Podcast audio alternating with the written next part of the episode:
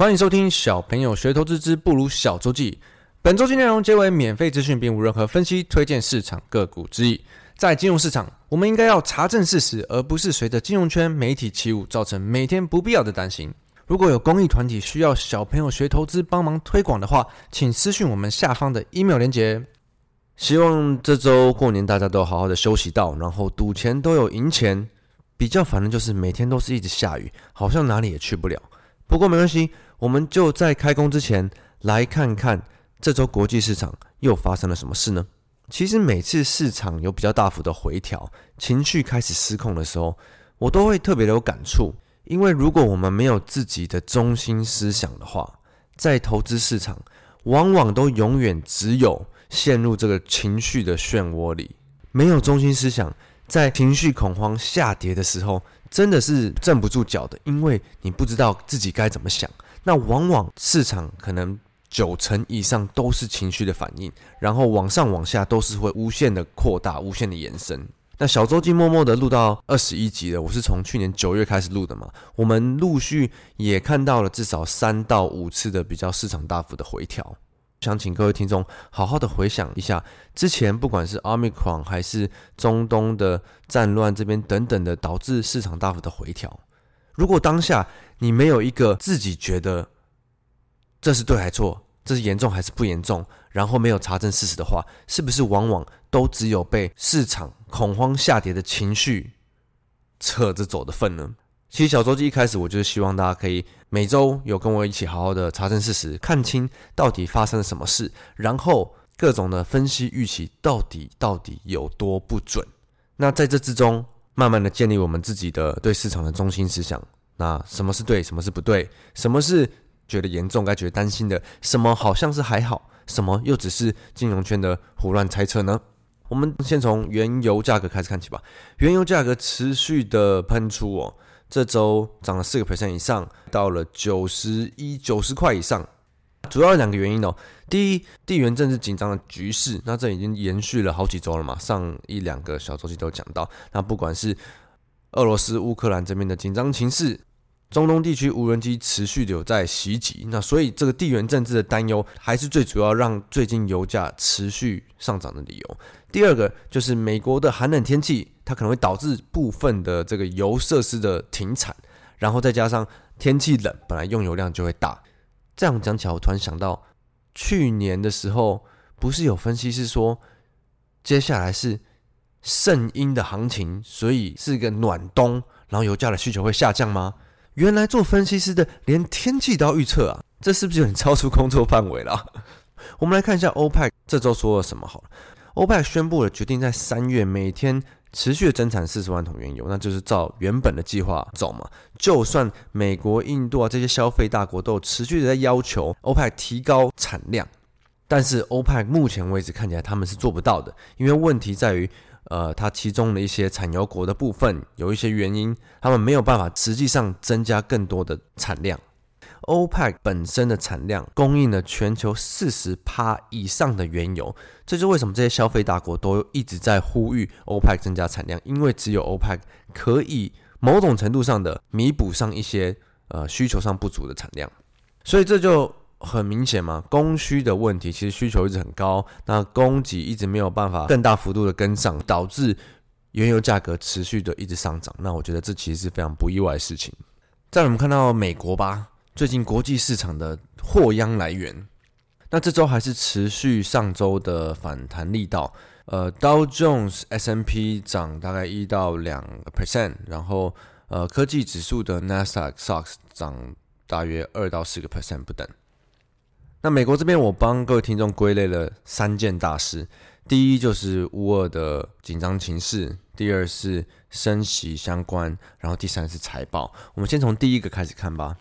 这周的指数还是多多少少有受到美国要出兵啊，增三千的兵力派东欧这边去，很多国家都有开始发声，不管是英国、呃、法国、美国等等，中国。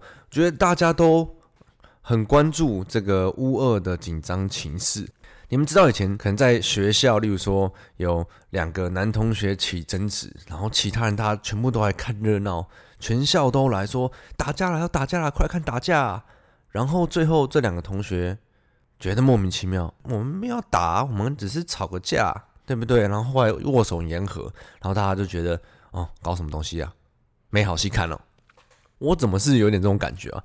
因为我这礼拜看到很多新闻都是各国都很紧张，美国说如果他们俄罗斯要怎样要制裁，英国、欧盟大家都说如果发生什么事，他们要怎么样。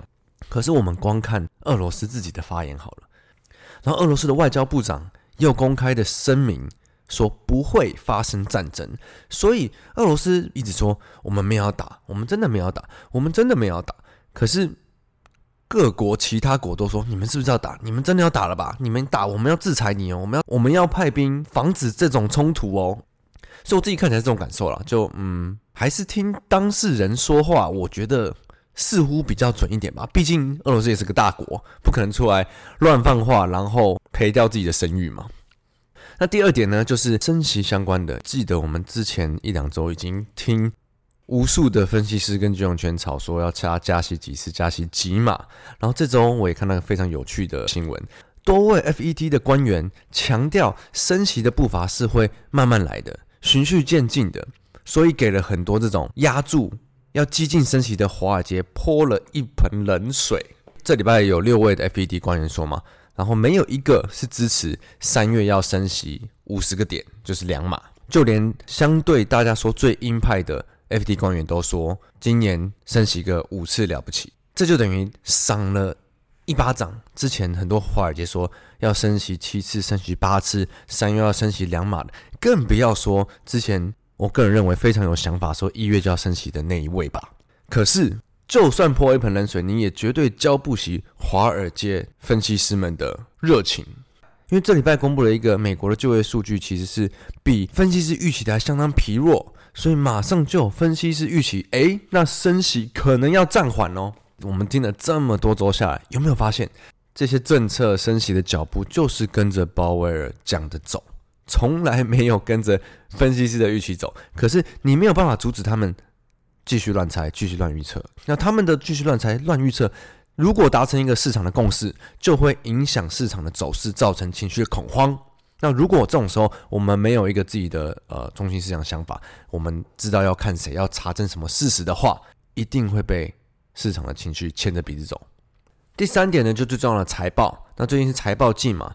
美国这边很多公司要公布第四季的业绩，然后加上今年对呃市市场的展望。那截至目前为止呢，我们看到标普五百的公司三分之一公司公布了财报，那其中有五十二趴的公司是优于预期，所以大约还是有点参差不齐的感觉。那我自己会看的就是最近的重灾区科技指数，那像纳斯达克这边的全值最重的这些大股票，比如说前十名，主要这些公司表现如何？Apple。Google 的母公司 Alphabet 跟微软 Microsoft 的表现都不错，然后都是优于预期。这周有个跌比较多的，就是 Facebook 的母公司 Meta，因为有些比较不如预期的展望跟一些获利的因素，导致它当天的下跌。美国目前为止最大单元的市值的蒸发，那这当然是因为涨多了以后的下跌，当然就会有这种。其实我觉得也不意外，只是媒体讲起来都特别可怕。周四。Facebook 这边的不如预期导致大跌嘛，市场很多分析师在猜测，因为 Facebook 的财报不好，所以 Amazon 亚马逊应该也会不好。然后因为我到五点多还没有睡，刚好看到 Amazon 公布了财报以后，哎，其实还不错，不像大家说的会跟 Facebook 一样不好，其实是超出预期的，盘后上涨了十趴以上。其实我当下看到是整个笑出了，哎，你怎么又猜错了？你从总经的升息到呃，天气，然后到呃公司的预测，这些这根本全部都猜错嘛。呃，有机会我在我们第二季再提到，少数真的会看的分析师是多么的宝贵，因为十个里面可能有很多，我觉得很多都会落入有点乱猜的感觉啦。